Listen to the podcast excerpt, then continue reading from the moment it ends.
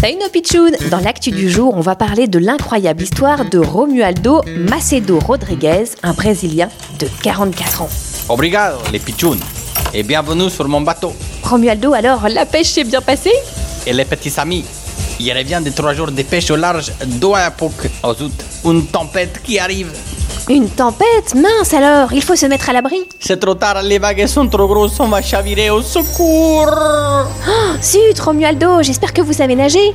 Pas du tout, Romualdo, il est pêcheur, mais il apporte de l'eau. C'est une catastrophe Ah, Notre pauvre Brésilien est tombé à l'eau, mais comment va-t-il faire pour s'en sortir, seul, au milieu de l'océan ne vous inquiétez pas, pour moi, les pitchounes, il y a une solution. Qu'est-ce que c'est que ça Un congélateur Maintenant qu'il n'y ait plus de bateau, il va naviguer dans ces petits congélateurs et ce sera parfait. Un congélateur Mais quelle drôle d'idée Pourtant, ça a marché, les pitchouns. Notre pêcheur a voyagé 11 jours à bord de son congélateur. Il commençait quand même un peu à désespérer. Il a même failli se faire attaquer par des requins. Et son congélateur prenait l'eau quand enfin un bateau l'a repéré. Vous, les amis, je suis là.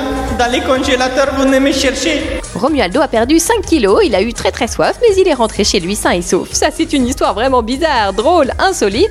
Ma 100% vrai, vive les congélateurs.